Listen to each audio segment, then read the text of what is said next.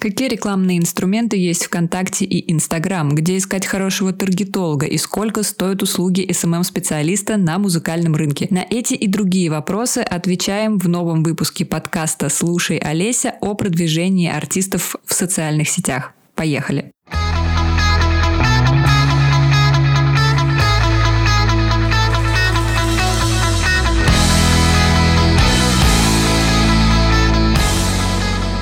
Это четвертый эпизод подкаста «Слушай, Олеся» и вторая часть выпуска о продвижении артистов в социальных сетях. Со мной на связи по-прежнему моя коллега Виктория Сидельникова, музыкальный менеджер, маркетолог, соосновательница агентства Next Stage Music и основательница блога Music Talk Blog в Instagram. Мы с Викой продолжим разбираться в особенностях площадок, таких как Instagram, TikTok, ВКонтакте и YouTube. Поговорим про то, чем отличаются рекламные инструменты в этих площадках и, конечно же, посчитаем бюджеты, сколько денег нужно на рекламные кампании, какой минимум и какие средства нужно закладывать на работу специалистов в соцсетях.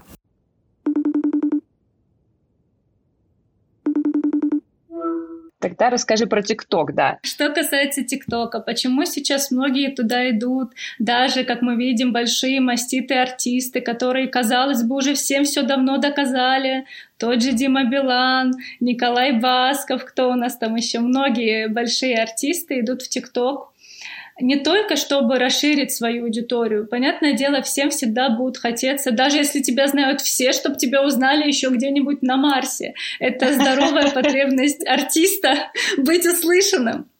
Вот, и ТикТок сейчас, как никакой другой сервис, дает эту возможность, потому что там, в отличие от других площадок, еще действует органика. Если ты действительно снимаешь классный контент, его могут увидеть миллионы, не потратив на это ни рубля с твоей стороны.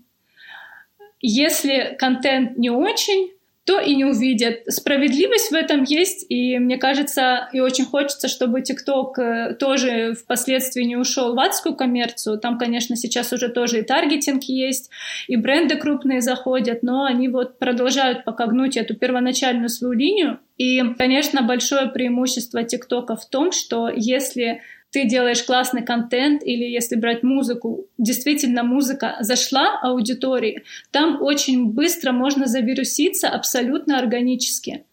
Да, можно тоже обратиться к блогерам, сделать там посевы у блогеров, заказать рекламу, но если трек не зайдет, он не зайдет. И Поэтому TikTok, э, в принципе, площадка неплохая, и просто надо понимать, готов ли ты туда заходить как контент-мейкер сейчас, готов ли ты реально каждый день снимать эти ролики. Я вот в пример могу поставить Юлиану Караулову, в принципе, очень уважаю эту артистку, и наблюдая за тем, как она уже на протяжении года ежедневно по несколько раз в день э, выкладывает э, свои ролики, и у нее уже больше двух миллионов подписчиков. Но она же могла бросить, как многие начинают и, и забрасывают. Просто, возможно, не их формат. Это неплохо, что они забрасывают. Возможно, реально им есть больше смысл пойти в Инстаграм и там быстрее и заработать, и раскрутиться, или ВКонтакте. В этом ничего плохого нет, но э, суть в том, что если ты там работаешь, то ты действительно можешь очень быстро вырасти, а надо понимать, что аудитория с ТикТока, она чаще всего идет и слушает твою музыку ВКонтакте. То есть это кросс-маркетинг получается, такой не всегда осознанный для артистов. И плюс, опять-таки, надо понимать, вся аудитория растет, и вместе с ростом этой аудитории, где сейчас сидят 12-летние девочки, через 5 лет будут сидеть 17-летние подростки, и площадка тоже будет расти и развиваться вместе с ними, и в какой-то степени как бы я где-то, может, немного скептически не относилась к тому, что Дима Билан там ходит по ТикТок домам, я понимаю, что с точки зрения бизнеса, с точки зрения маркетинга они делают все правильно. Они уже сейчас наперед взращивают эту новую аудиторию, которая через несколько лет пойдет на концерт, потому что она его будет знать, он уже будет знакомым для них артистом. И поэтому я считаю, что если вам это не совсем против вашей воли, вашей ценности и музыка имеет потенциал, потому что да, не каждая музыка имеет потенциал, это тоже надо понимать, и есть свои тренды, и как мы сейчас видим, многие артисты записывают песни непосредственно для ТикТока, то есть это там полторы минутки песни с какими-то хуковыми фразами, которые можно переложить на жесты. И это тоже инструмент маркетинга. Я на это все стараюсь смотреть не со стороны нравится, мне не нравится, понимаю, я не понимаю, а со стороны рынка. Да, с точки зрения рекламы, с точки зрения продвижения, это крутой инструмент.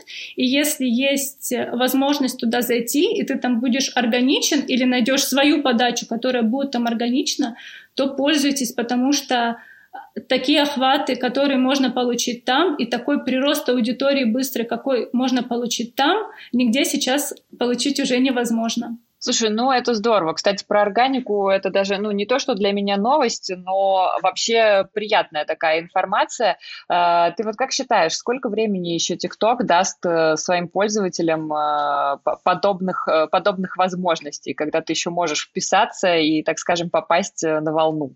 Ну, они говорят, что это их это их стратегия, это их смысл давать вот эту возможность классным контент-мейкерам mm-hmm. продвигаться. Если они от этого отступать не будут, то, возможно, еще долго. Но, конечно же, уже сейчас рынок ТикТока тоже становится, если не перенасыщен, но идет к этому. Мы все прекрасно видим эти ТикТок-дома, где объединяются множество блогеров, и, конечно, они усиливают друг друга и выстреливают еще больше, что сложно добиться в одиночку. Многие артисты идут в эти тикток-дома, знакомятся с тиктокерами, придумывают какие-то общие проекты, обмениваются аудиторией.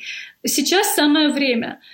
Это как с Инстаграмом. Года три-четыре назад туда было легче зайти. Сейчас тоже можно зайти во все площадки. Просто надо понимать, что это будет уже сделать чуть сложнее, где-то чуть дороже. Но еще возможно, и когда, если не сейчас, вот прямо сейчас и надо стартовать. В общем, надо пока, да, надо всегда прямо сейчас, надо ловить моменты, свою возможность. А, ты знаешь, э, мы вот с тобой разговариваем, ты тоже говоришь про всякие фишечки, особенности площадок, и я понимаю, что такую тему, как э, продвижение в соцсетях, довольно сложно, во-первых, разбирать на слух, во-вторых, в целом говорить как-то более глубоко, да, но тем не менее, все равно в каждой площадке есть какой-то свой набор инструментов, и ты частично там уже рассказывала, э, мы с тобой поговорили про интеграции с блогерами и про рекламу как таковую. Но в целом, может быть, мы просто коротко с тобой пройдемся по тем инструментам, которые есть, вообще, которые можно использовать для продвижения музыки на той или иной площадке. Мы с тобой можем выделить либо пару, например, там взять ВКонтакте и рассказать про то, что могут брать музыканты на этой площадке для своего продвижения и, не знаю, допустим, тоже Инстаграм, и посмотреть, что можно делать там с точки зрения рекламного продвижения. Да, давай. Если брать ВКонтакте, то в первую очередь это таргетированная реклама. И надо сказать, в отличие от Фейсбука, для артистов прям постарались сделать классный рекламный кабинет, где действительно можно нащупать свою аудиторию, узко-узко ее сегментируя. Таких возможностей нету ни в одном другом рекламном кабинете. Вот только этим летом они выкатили обновление, что можно уже таргетироваться по слушателям конкретных артистов, что вообще столько нам новых возможностей дало, как в продвижении релизов, так и в продвижении концертов. Это просто спасибо, праздник какой-то. В первую очередь это ВКонтакте. Советую всем при продвижении вот, не сбрасывать со счетов старый добрый ВК. Также это посевы, которые уже немножечко, конечно, уходят на второй план по сравнению с таргетом. Допустим, если брать рекламный бюджет, уже доходит до пропорции 70 на 30 в пользу таргетинга. Просто потому, что в таргетинге ты можешь трафик этот регулировать. А паблики бывают либо накрученные, либо уже... Ну, ты не можешь в пабликах сто процентов да, гарантировать, что там будет твоя аудитория, но о них забывать тоже нельзя, потому что паблики дают тебе именно узнаваемость. Их цель не столько послушать, возможно, потому что не все из миллиона человек в паблике заинтересуются тобой однозначно. Ты не всегда сможешь найти точный подход, как ты это можешь сделать в таргете, но ты массово будешь узнаваться, ты, твои фотографии будут, э, при, примелькаются людям, и ты уже вот будешь повышать свою узнаваемость в интернете, и ты будешь повышать свою цитируемость ВКонтакте, а это в том числе в дальнейшем тебе поможет еще и в таргетинге. Поэтому миксовать вот эти две площадки. Также благодаря появлению клипов можно заходить э, туда с блогерами, находить инфлюенсеров на площадке ВКонтакте и также продвигать свой материал. Уже, по-моему, практически все, многие песни поддерживаются как фон клипом ВКонтактовским. Uh-huh. И можно также по аналогии с ТикТоком продвигать свой материал там. И свой паблик, соответственно, параллельно тоже будет продвигаться. Это вот, наверное, основные площадки. Таргет, посевы и блогеры. Ты знаешь, я про ВКонтакте хотела вот еще какой момент уточнить. Ты супер выделила три основных направления, но если залезть еще внутрь рекламного кабинета, то там есть опции создания различных рекламных объявлений. Ты можешь продвигать посты, ты можешь создавать отдельные рекламные объявления, ты можешь рекламироваться, когда твое объявление выходит в ленте. Но, наверное, стоит сказать про то, что ВКонтакте ведь до сих пор не очень-то разрешает использовать ссылки на сторонние ресурсы. То есть, если ты хочешь рекламировать свой стриминговый ресурс, ты, скорее всего, не сможешь это делать через инструменты ВКонтакте. Или сейчас что-то поменялось? А ВКонтакте можно вести на сайты типа BandLink, там тоже есть отдельная оптимизация на сайты, Просто, конечно, они не приветствуют. Ни одна площадка не приветствует, чтобы... Ты уводишь у них аудиторию, да. Да, и это доходит до того, что когда вы просто в пост выкладываете сторонний сервис, вам еще больше режут охват. Угу. Ну, это политика компании, к этому надо с пониманием относиться и уважать площадки. Я вообще против всех серых методов, которые существуют. Это не экологично, это нечестно, и я не верю в то, что в долгу можно чего-то добиться просто просто ухищрениями всякими обманывая площадку. Это в том числе работа множества людей, не один потраченный год на разработку да, своего кабинета, своих инструментов, своих механизмов. Но можно и ВКонтакте продвигать другие сервисы, но опять-таки, зачем это делать, если ВКонтакте есть свой плеер, который также монетизируется? Uh-huh. Если бы это как раньше вообще, да, ничего артистам не приносило, был бы в этом резон. А сейчас есть бум, есть ВКонтакте, у них все хорошо, они работают над этим направлением, и для ВКонтакте я такой большой необходимости не вижу. Продвигать сторонний сервис можно через Инстаграм. Uh-huh поскольку больше ты там нигде не сможешь э, заставить аудиторию ну, послушать, да. послушать твое творчество. Там это органично заходит, там это людям понятнее. Просто это надо э, думать о психологии людей. У нас люди в большинстве своем ленивые. И им даже вот сделать лишний переход секундный, это уже тоже проявить усилие.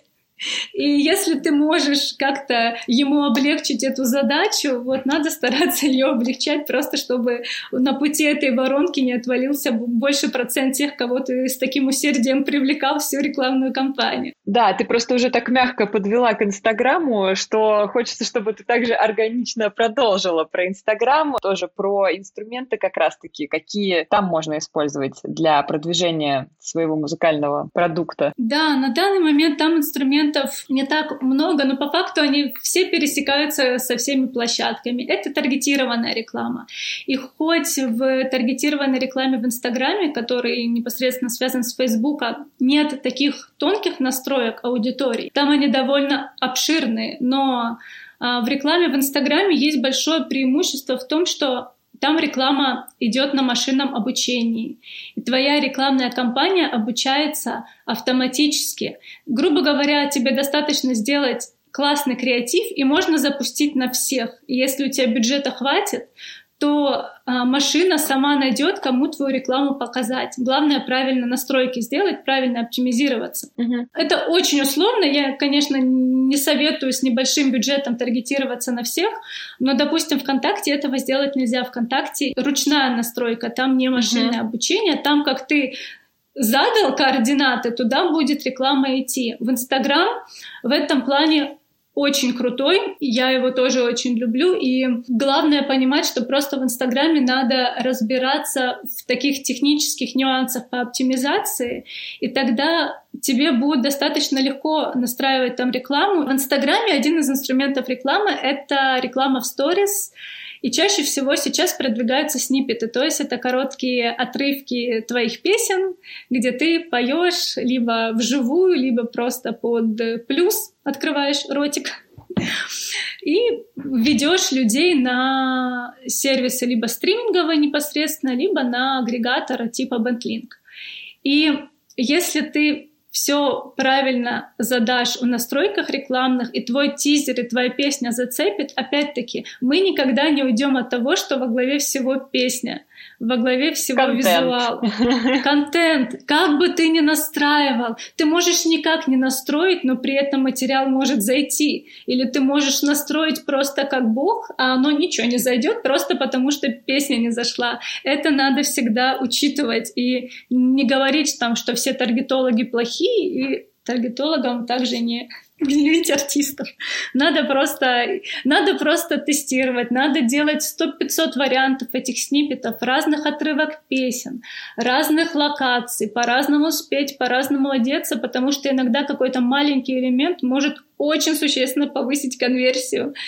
И надо просто опять, опять-таки работать. Вот один из инструментов, значит, это таргетированная реклама. Потом там также есть посевы. Это могут быть посевы как в музыкальных пабликах. Их, их в Инстаграм, конечно, не так много, как ВКонтакте, но тем не менее они есть. И а, музыкальные, и немножко жанровые, и просто какие-то караочные, каверочные где также можно размещаться, где есть потенциальная аудитория. И третьим инструментом можно выделить рекламу у блогеров. Там можно тоже очень нативненько зайти с твоим треком, и продвигаться таким образом. Но чаще всего, конечно, рекламой блогеров пользуются не все, потому что это дорогостоящая да. акция, и за те же деньги э, проще настроить таргет и охватить большую аудиторию. Вот это, наверное, сейчас основные три рекламные инструмента в Инстаграме. Таргетированная реклама в ленте в сторис, посевы в пабликах и инфлюенс-маркетинг блогера. Знаешь, мы с тобой тоже, э, в общем, очень нативно переходим все время еще к каким-то тезисам, которые я себе отметила для обсуждения, и мы в том числе э, сейчас еще поговорим обязательно про цифры,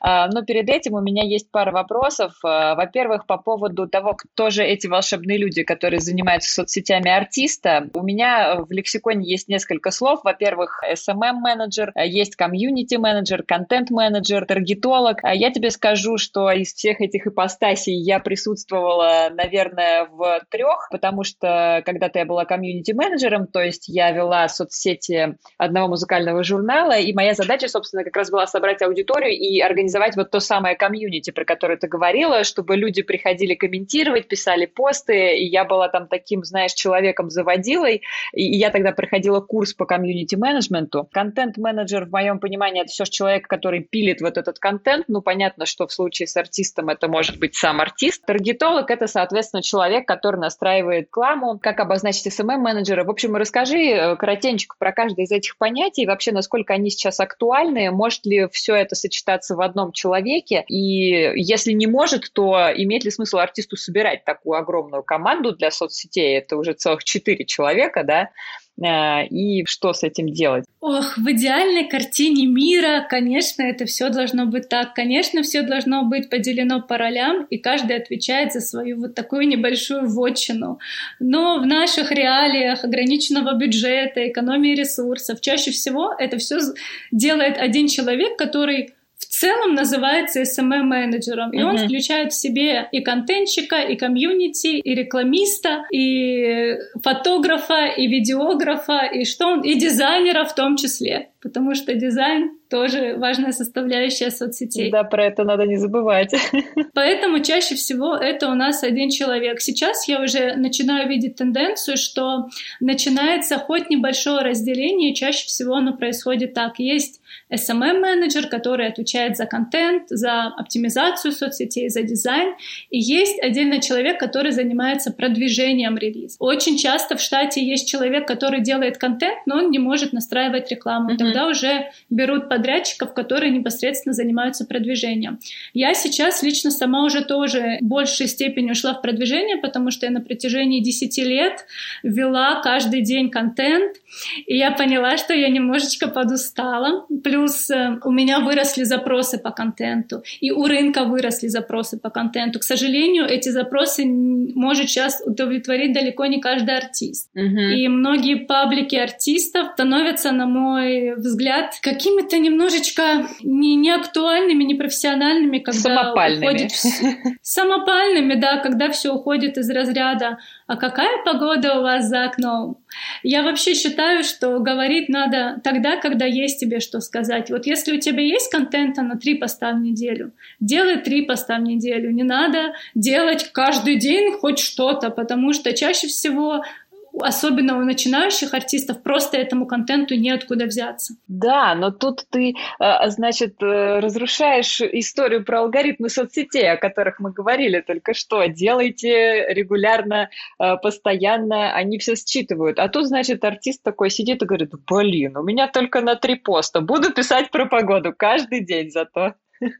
Это, знаешь, я больше даже говорю про, в большей степени, наверное, про личные соцсети что mm-hmm. вот надо каждый день. Но если вы нанимаете специалиста, то, наверное, не надо довольствоваться контентом ради контента. А у нас, к сожалению, очень часто так бывает. Можно на берегу договориться да, о каком-то уровне, которому все будут придерживаться. Я, скорее всего, за это. Очень круто, когда действительно есть возможность каждый день выдавать крутой контент, который будет интересен. Но если реально нечего, и ты не знаешь, что написать, кроме того, как зовут вашу собаку, но нужно ли такой контент? Мы сейчас живем в мире такого инфошума сумасшедшего, что люди уже стали отписываться от многих просто потому, что хотят где-то уединиться, чтобы их телефоны постоянно им не, не звонили. И не хотят рассказывать, как зовут их собаку, даже если она у них есть. Да, в том-то и дело. Вот такая стратегия контента ради контента, грубо говоря, да, очень, скажем, подходит артистам с большой аудиторией, реально с уже сформированным комьюнити, которым интересно обсудить такие более более личные моменты и дела. Но на старте многие просто гонятся за контентом ради контента, и это тоже чаще всего бесполезная трата ресурсов. Вот, и я вообще стала это к чему говорить, что глобально сейчас есть контентщики, и есть люди, которые продвигают релизы. Мне очень такая тенденция нравится, и я надеюсь, она будет развиваться, и, возможно, мы дойдем когда-нибудь до того, что у нас отдельно будет дизайнер, отдельно контент-менеджер будет общаться с аудиторией, дружить, знакомиться, отдельно будут э, копирайтеры, почему нет, тоже важная составляющая. Но сейчас чаще всего это такие профессионалы, многофункционалы, и рынок такой, приходится учиться всему, а что поделать, если уж надо. Вика, если все-таки говорить про ограниченный бюджет, да, молодого артиста, да, если нужно да. выбрать э, какого-то одного специалиста, условно там, между контентщиком и условным таргетологом, ты бы что посоветовала? Ну, мне просто кажется, что контент, в принципе, ты можешь делать сам, ну, все же, так или иначе. А вот да, э, да. настройку рекламы, в принципе, все можно освоить самому, но тем не менее. Вот на твой взгляд, на, на, что, на что лучше потратить э, бюджет, э, если ты не можешь покрыть все, кого выбрать из этих прекрасных людей? Либо искать вот такого многоформатника, который сможет сделать и контент, и рекламу, но если, допустим, денег не хватает на человека, который будет закрывать две эти задачи, то найти в себе ресурсы и делать поначалу контент самостоятельно и нанять специалиста специалиста по трафику. Еще просто такая большая загвоздка в том, что одно без другого не работает. Нельзя делать контент и его не продвигать. Нельзя продвигать артиста и не делать контент, потому что нам нужна вот эта площадка, точка сбора, куда будет приходить аудитория после твоего продвижения. И если контент у тебя вялый, скучный, неинтересный, то люди туда и не присоединятся. И, соответственно, мы просто теряем результат своей работы, и он не будет накапливаться, и мы не будем расти вот в дальнейшей перспективе. Еще вопрос тоже про бюджет. Из чего складывается оплата услуг этих специалистов? Скажи пару слов. Даже не в смысле, сколько это стоит, а в смысле, что входит, как правильно, адекватно это все оценить. И, наверное, про таргетологов тоже скажи отдельно, еще про бюджеты, вот про эту всю историю. Да, по поводу таргетологов глобально существуют три схемы работы. Это процент от рекламного бюджета, это фиксированная цена за работу, и третий — это объединение первых двух, это фикс плюс процент от рекламного бюджета. Какого-то правильного или неправильного варианта нет. Каждый специалист выбирает, исходя из себя, исходя из своих возможностей, своего опыта, своего желания. У контент-менеджера чаще всего это фикс. И когда, если ты и контентщик, и Таргетолог тоже чаще всего это фикс, но сейчас опять-таки некоторые работают по принципу контента, продвижения соцсетей — это одна стоимость работы, а продвижение релизов — это другая стоимость работы. И это обосновано, это правильно, потому что я считаю справедливо, когда разный объем работы оценивается по-разному. Это и мотивации у людей больше, и, в принципе, это просто, просто справедливо. Знаешь, еще такой вопрос тоже в контексте оплаты. Таргетологи, они ведь могут озвучивать стоимость как за одну компанию, да, так и в целом за какой-то пул работ. Или, например, когда мы говорим о фиксированной стоимости, то мы обычно подразумеваем? Мы подразумеваем настройку одной компании, да, какого-то одного инструмента, или же это просто, например, за месяц работы с этим таргетологом? Как вообще на практике практике это обычно происходит? Тоже какого-то одного ответа нет, поскольку некоторые работают, берут э, фикс за продвижение за месяц, и, и туда может включаться только продвижение паблика. То есть работа этого специалиста будет заключаться в том, чтобы собирать аудиторию в паблик. Есть вариант, когда человек отдельно берет э, по релизам продвижение трека это одна сумма, продвижение альбома другая сумма, он работает сдельно по факту. Есть э, те, кто просто сидит на фиксе и все делает за одну сумму и продвигает и паблики, и релизы, и делает контент. Тут все очень индивидуально, зависит от набора задач, которые должен делать исполнитель. Но вот основные я назвала. Ну, как мы любим с тобой говорить, обо всем нужно договариваться и узнавать на берегу, чтобы потом не было неприятных и неожиданных сюрпризов. Более того, хотела да, заметить тоже такой момент. Он вроде бы, казалось бы, очевидный, но артисты часто удивляются, когда ты называешь стоимость работы, а потом говоришь, это без учета рекламного бюджета. У очень многих почему-то складывается ощущение, что бюджет должен откуда-то то ли взяться, то ли он как-то входит в стоимость работы. Нет, чаще всего рекламный бюджет — это отдельно. К сожалению, нашему маркетинговому сожалению, реклама платная, в отличие от э, специалистов по пиару, например. И тут я объективно понимаю, что это действительно дорого заплатить сначала специалисту, потом еще в рекламу, и это еще делать постоянно, а помимо этого артисту и песню записать, и концертный костюм купить, и балету заплатить, и визажисту, и менеджеру. Боже ж ты мой!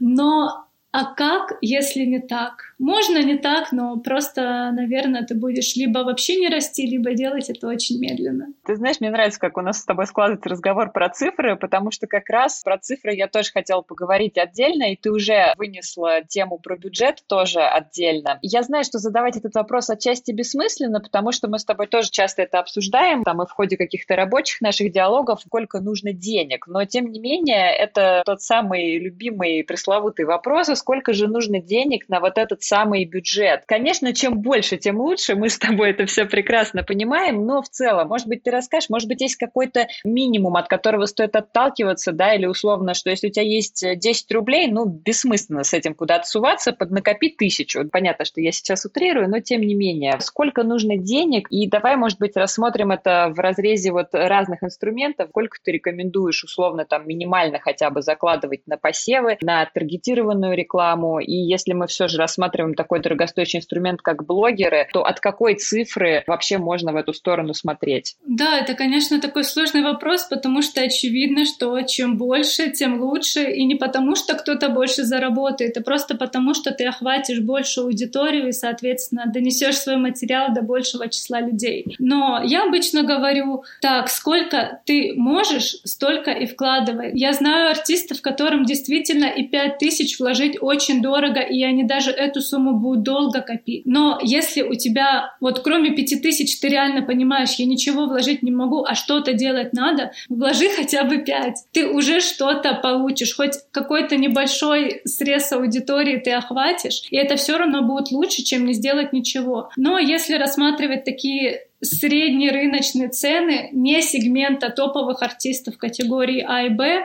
а вот скорее там начинающих. На продвижение релизов я бы закладывала не меньше 30 тысяч рублей на одну соцсеть, чтобы хотя бы 20 тысяч вложить на таргетинг, 10 тысяч вложить на посевы, потому что надо понимать, что помимо самой компании основной всегда есть предварительные тесты, на которые иногда уходит даже большая часть бюджета, чтобы просто потом не ошибиться и уже знать свою аудиторию. Вот начиная с 30 тысяч хоть что-то ты уже сможешь потестировать. Это очень важно. А если рассматривать ежемесячное продвижение пабликов, например, чтобы привлечь uh-huh. аудиторию, можно начать с 10 тысяч. Это, конечно, мало. Просто делим 10 тысяч на 30 дней, это получается по 300 рублей. Конечно, это мало, но опять-таки это хоть что-то, хоть по два подписчика у тебя будут прирастать каждый день, но они будут прирастать, а иначе-то не будут. Очень э, явно замечается, когда ты ведешь какую-то кампанию по продвижению пабликов, и потом есть там два дня, когда вы останавливаете компанию, все, все останавливается. И это такой очень классный пример того, что все работает вот когда когда работает реклама на такой основе регулярной и ежедневной. Есть больший бюджет, надо вкладывать, но тоже очень важная и неприятная для многих информация, что ты должен быть готов потерять эти деньги. Вот ты должен быть готов к тому, что они могут не окупиться. И очень часто на старте так и бывает, что вложения в рекламу превосходят стоимость твоих выплат, которые тебе приходят за стрим. И если ты не готов, если ты понимаешь, что это там последние твои 100 тысяч в кошельке, и ты вообще не знаешь, как потом жить, то, наверное, лучше найти условную нормальную работу, чуть-чуть поднакопить, и потом с этим ресурсом уже выходить. Если ты вот не готов потерять, не готов рисковать, то опасно заходить, потому что ни один специалист тебе не сможет это прогарантировать, что он тебя продвинет даже за миллион рублей и за 300 тысяч, и уж тем более за 20 тысяч рублей просто по определению. Знаешь, я недавно, мы с подружкой вывели такую одну фразу, когда к таргетологу или к пиарщику или к СММщику обращается артист и говорит, а какие есть гарантии? Можно артисту в ответ задавать вопрос, а ты можешь дать гарантию, что ты написал хит, что мы продвигаем хит? Но никто же не может этого дать. Слушай, ну знаешь, некоторые уверены в своей гениальности. Уверены. Э, сложно выбить, так скажем. Да, но это опять-таки гипотеза, которая очень быстро и легко проверяется. Поэтому тут действительно надо понимать, что это риски. Но все бизнесы, любые, не только музыкальные, они на этом и строятся. Ты не можешь быть предпринимателем, если ты боишься рисковать, если каждое поражение для тебя просто сродни смерти. Вот это очень хорошо. Я рада, на самом деле, что мы сейчас с тобой пришли к тому, что музыкальный бизнес и индустрия развлечений — это все-таки про бизнес, а не про развлечения в первую очередь. И если ты идешь сюда осознанно и хочешь зарабатывать э, в этой сфере, то относиться к этому нужно исключительно так же, как к любой другой работе. И это очень здорово, что ты тоже сейчас проговорила и обратила на это внимание. И я еще хочу про деньги немного. Понятно, что об этом тоже довольно странно просто говорить, потому что тарифы разные, но в целом какая сейчас вообще ситуация на рынке и сколько может стоить работа таргетолога или SMM-менеджера в среднем, э, чтобы нашим слушателям, опять же, просто понимать, что их ждет, от чего отталкиваться? Да, я опять-таки смогу, наверное, сказать э, средние цены, как среднюю температуру по ну, больнице, да. но опять это все очень индивидуально, зависит от опыта специалиста. Но в среднем на продвижение соцсетей, на SMM можно закладывать 30 тысяч рублей на работу специалиста. Ниже 30 мало кто работает. Если брать глобальный маркетинг, глобальный SMM, да, не только шоу-бизнес, все-таки мы работаем шире, и маркетинг это немного шире, то в целом сейчас по рынку стоимость продвижения одной соцсети и контента начинается от 30 тысяч. А в шоу-бизнесе может быть такое, что кто-то начнет и по всем площадкам работать за 30. Угу. Может найдется такой опять-таки энтузиаст, которому нужно набить руку. Конечно, чем больше опыт специалиста, тем он будет стоить дороже. Это тоже все закономерно. А что касается продвижения релизов, я думаю, можно ориентироваться на 10 тысяч рублей от 10 стоимость работы на одну-две соцсети. Угу. Это вот такой минимальный порог. Возможно, кто-то работает и по более низким ставкам. Я не исключаю такую возможность, но, скорее всего, это будут начинающие ребята. Но я не могу сказать, что начинающие ребята — это плохо, потому что зачастую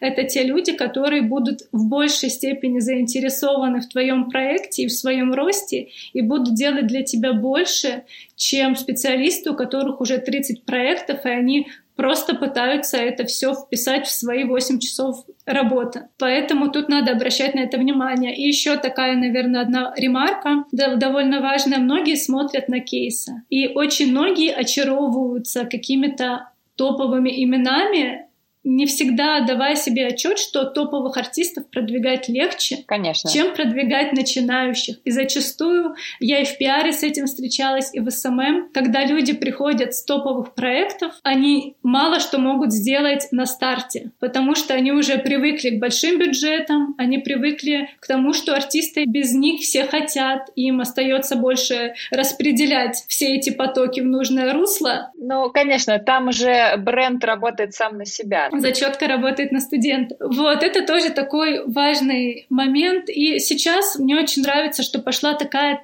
тенденция специалистов к открытости. Я сама ей очень придерживаюсь, поэтому я не так давно завела музыкальный блог по музыкальному маркетингу. Если все раньше хранили секреты, где-то там себе в тихомолочку что-то делали. Это мы не расскажем, это только наши. Сейчас специалисты стали открытыми, и в соцсетях можно зайти посмотреть на их формат работы, на их отношение к работе, на их кейсы те же самые, и вот таким образом подбирать себе специалистов. Но чаще всего это, конечно, сарафанка.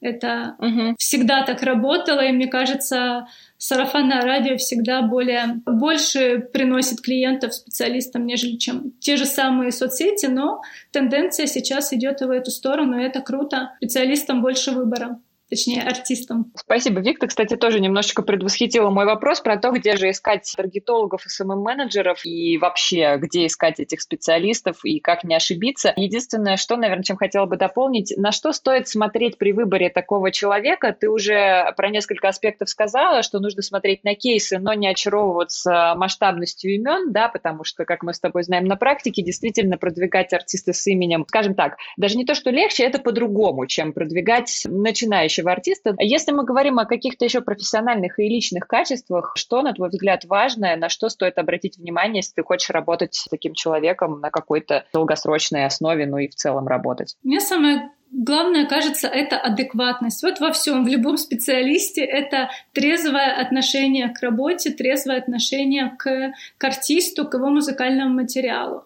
Очень часто на старте многие, чтобы продать себя, начинают гарантировать то, что они по определению не могут гарантировать. И таких специалистов я бы опасалась, потому что вы поверите, а я прекрасно понимаю артистов, что им, конечно, хочется верить в то, что вот сейчас именно этот человек их вознесет на, на пьедестал. Но это такой вопрос, на который никто тебе не даст гарантированного ответа. И поэтому, если тебе обещают на старте золотые горы, без тестов, без аналитики, твоих там бизнес-процессов, да, нынешней ситуации по заработкам, по стримам, то можно как-то с настороженностью к этому относиться, потому что гарантии тут действительно мало кто может дать. Смотреть можно на кейсы. Важно, мне кажется, смотреть на подход к работе. Вот сходитесь ли вы по подходу, по видению, потому что есть э, специалисты, которые работают на количество, на количество там выводов треков в топ. Да, для тебя это может быть не актуально. И у них своя стратегия. У них стратегия, давайте мы сейчас в первый день вложим миллион, а возможно у тебя его и нету, или он последний, да.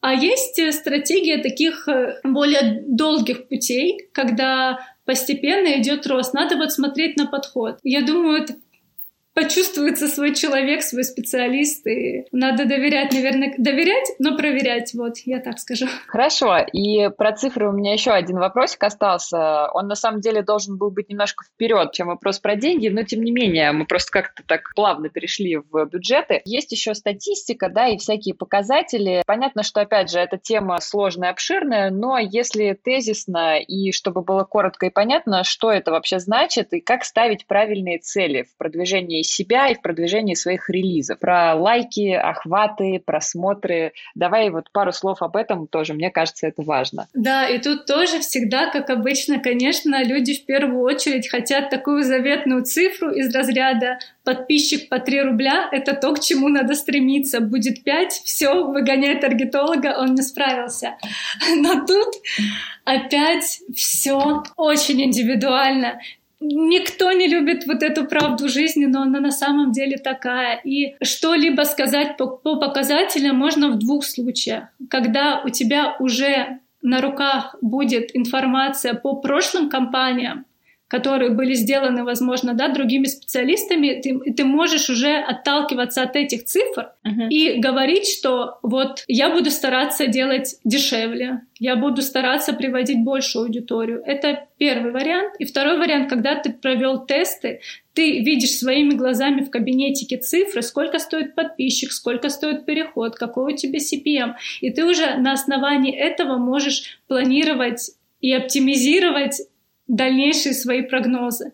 Потому что вот так на обум очень сложно. И я тоже на своих консультациях артистов предупреждаю о том, что отталкивайтесь от себя, не смотрите на других. Особенно не смотрите на других в другом жанре и в, на другом уровне популярности. Можно еще плюс-минус как-то ориентироваться на артистов твоего же уровня и твоей жанровой направленности.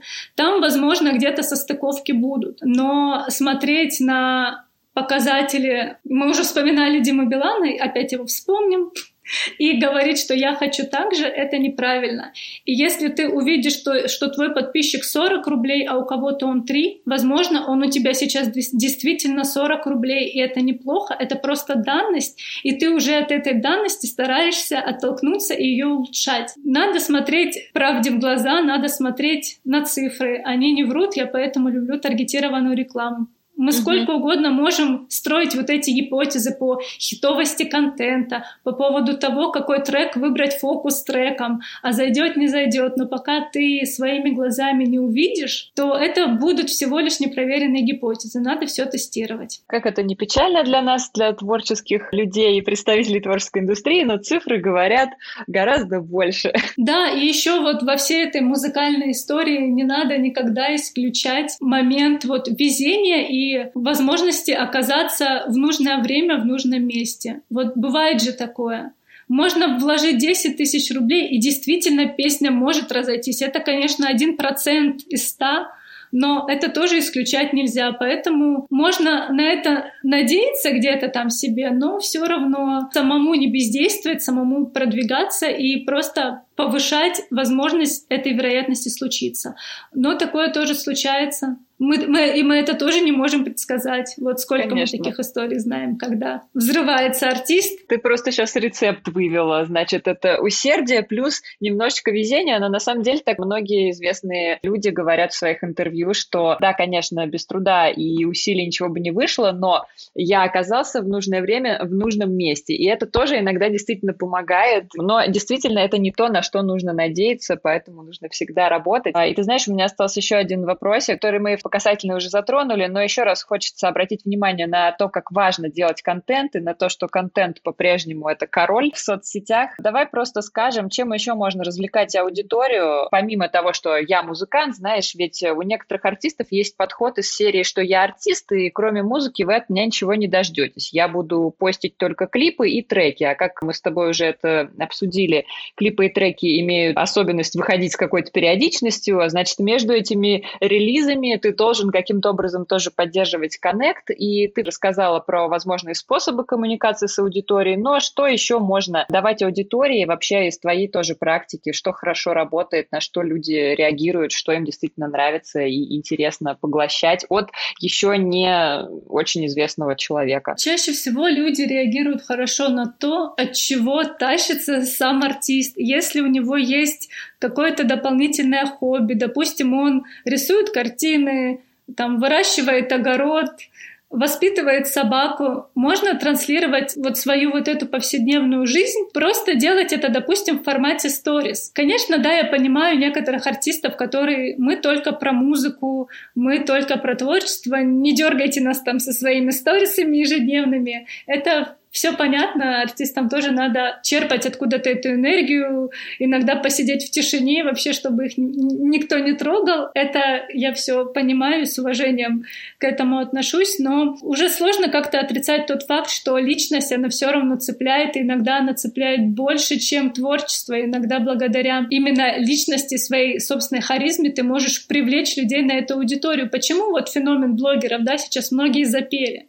Да потому что у них уже есть эта аудитория, и они личным брендом эту аудиторию себе нарастили. И теперь они могут хоть песни запускать, хоть магазины открывать, хоть рестораны, их будут слушать.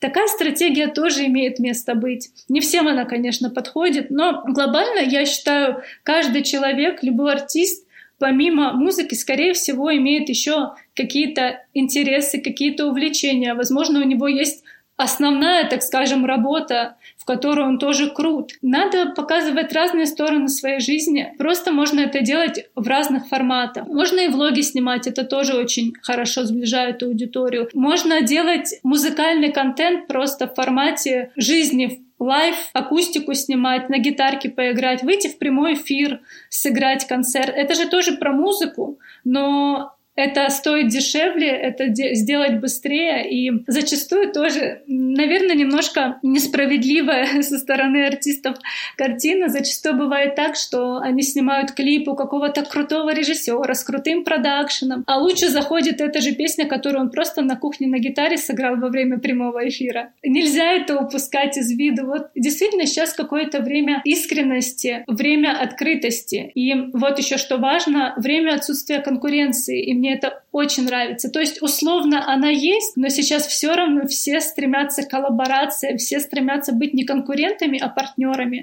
И это очень круто. Это еще один из инструментов продвижения, о котором мы, кстати, не сказали, но да. это так и есть, это коллаборация. Это совместные фиты, будь то совместные влоги, будь то совместные походы в кино, и вы это все транслируете, и таким образом обмениваетесь аудиторией очень органично и выгодно для двух сторон. Абсолютно тебя тоже в этом поддерживаю. И про коллаборации, и про отсутствие конкуренции. На самом деле, по опыту просто своей работы я поняла это, мне кажется, еще несколько лет лет назад, когда ты углубляешься э, вот в эту закулисную кухню, ты понимаешь, что на самом деле, на самом деле конкуренция, конечно, есть, но когда ты смотришь, будучи менеджером какого-то проекта, ты понимаешь, что это неправильно, что действительно нужно не конкурировать, не сражаться, а объединяться, обмениваться аудиториями, обмениваться опытом, дружить. Это как раз-таки помогает тоже растить э, свое собственное комьюнити, лояльность э, и со стороны коллег, и со стороны аудитории. И мне кажется, это очень полезный, хороший совет, и тоже здорово, что ты об этом сказала, и что мы сейчас об этом вспомнили. Я знаю, что тебе нужно бежать, и мне нужно будет тебя отпустить, поэтому, мне кажется, пора попрощаться с слушателями. Я тебе хочу сказать спасибо за то, что ты присоединилась ко мне сегодня, и мы обсудили одну из важнейших тем в работе с артистом. Ой, супер! Спасибо, что позвала. Это мой первый подкаст, поэтому было немного волнительно. Если что, извините, если я там где-то напортачила, но я старалась это делать искренне, даже если портачить, то искренне. И надеюсь, действительно, какая-то информация будет вам полезна. Это был четвертый эпизод подкаста «Слушай, Олеся» о продвижении артистов в социальных сетях. Ну а мы услышимся через неделю, и я уже приготовила для вас новую тему и нового гостя. Всем пока, до встречи!